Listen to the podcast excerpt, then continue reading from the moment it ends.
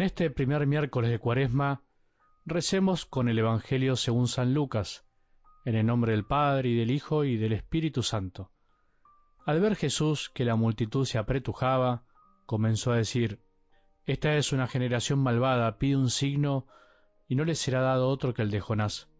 Así como Jonás fue un signo para los ninivitas, también el Hijo del Hombre lo será para esta generación.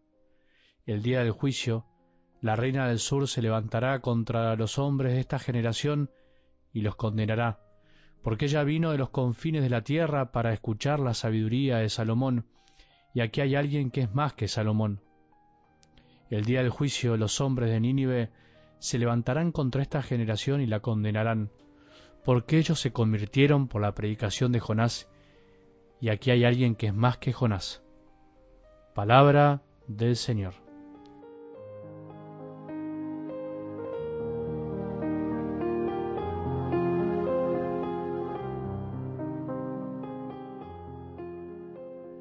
Querer vivir solamente de pan, del pan material, y no darnos cuenta que lo que nos llena verdaderamente la vida es otra cosa, es de alguna manera querer vivir solo de lo que vemos con nuestros ojos y percibimos con nuestros sentidos, con la vista, el tacto, el gusto, el olfato y el oído. No vivimos solamente de lo material. Por eso Jesús le contestó al demonio, a Satanás, el hombre no vive solamente de pan, sino de toda palabra que sale de la boca de Dios.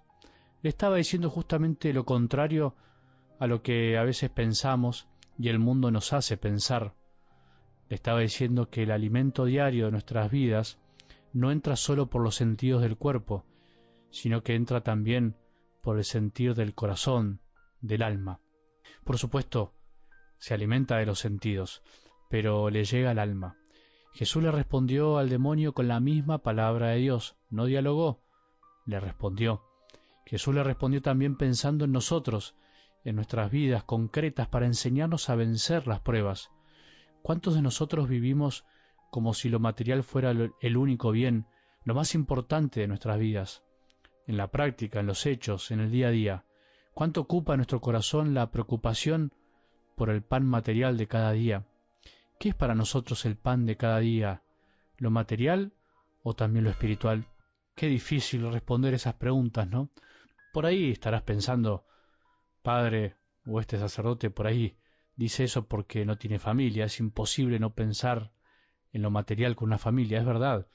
No es lo mismo para un sacerdote, pero también es verdad que vivimos en el mundo y tenemos que administrar los bienes de una comunidad que se nos confía y también podemos caer fácilmente en pensar que lo que necesita la gente, los fieles que se acercan o aquellos que pasan por la iglesia, es pan material y no el verdadero pan del cielo que jamás nos dejará con hambre y que además es gratuito. Es mucho más fácil alimentar cuerpos que alimentar almas. Es mucho más tentador ser sacerdote para alimentar y solucionar los problemas materiales de las personas que el sacerdote que no solo intenta alimentar los estómagos, sino también los corazones, o los corazones y los estómagos.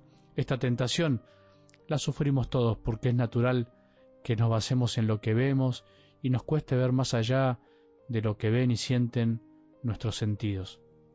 Por eso la cuaresma es también camino de purificación de nuestros sentidos del cuerpo, de profundización de nuestros sentidos, tiempo de crecer en nuestra sensibilidad, esa que nos ayuda a encontrarle el verdadero sentido a las cosas que nos pasan y les pasan a los demás. Y eso nos pasa en el desierto. La cuaresma, acordate, es como la vida, un desierto. Algo del Evangelio de hoy nos clarifica lo que nos pasa también a nosotros, lo que les pasó a aquellos que estuvieron con Jesús cara a cara. Muchos pedían signos, o sea, pedían poder ver con sus ojos lo que sus corazones le pedían, y no al revés, ver con el corazón lo que veían sus ojos. Pedían signos y no interpretaban los que ya tenían. Parece extraño esto que digo, los que piden signos y no se interiorizan en lo que ven, son los que disocian la vida, separan y no unen. Son los que creen que lo espiritual va por un lado y lo material va por otro. Los que no pueden entender que por medio de lo material experimentamos lo espiritual los que no pueden entender que el hombre no vive solo de pan, sino de toda palabra que sale de la boca de Dios, y que la palabra de Dios nos llega por medio de cosas materiales, sonidos, personas, situaciones, cosas concretas que experimentamos por nuestros sentidos, como me pasó hace poquito, que en una misa a la mañana había alguien que no venía habitualmente y después me pidió hablar porque estaba muy angustiada increíblemente me contó que se acercó porque iba llorando por la calle y escuchó la campana de la iglesia y por eso quiso ir a rezar y a pedir perdón. ¡Qué maravilla! Por un sonido muchas veces Dios nos llama, tantos signos.